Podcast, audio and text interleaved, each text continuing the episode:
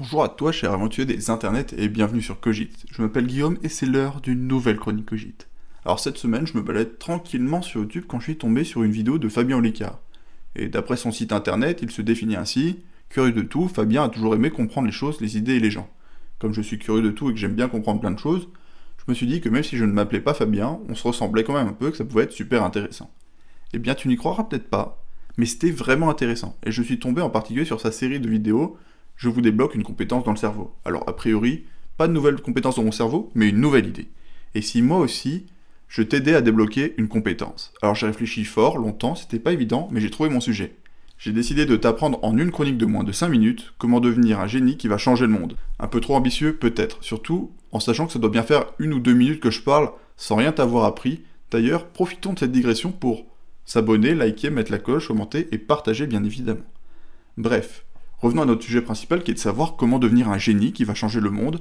Alors j'ai fait des recherches approfondies sur les grands inventeurs de l'histoire du monde pour comprendre comment ils sont devenus ce qu'ils ont été. J'ai trouvé une première réponse. Visiblement, il suffit de beaucoup apprendre et de beaucoup travailler. De préférence sans se poser des questions du type et mon équipe de vie pro et de vie perso, comment je fais, j'ai des choses à faire, j'ai une famille.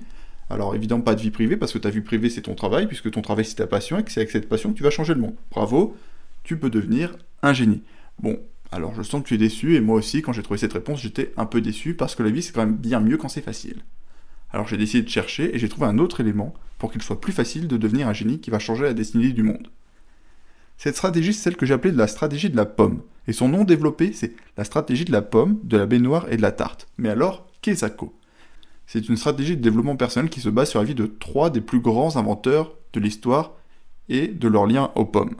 Le premier inventeur, c'est Newton, qui recevant une pomme sur la tête alors qu'il flémardait sous son arbre, aura l'inspiration de théoriser la loi de la gravitation universelle.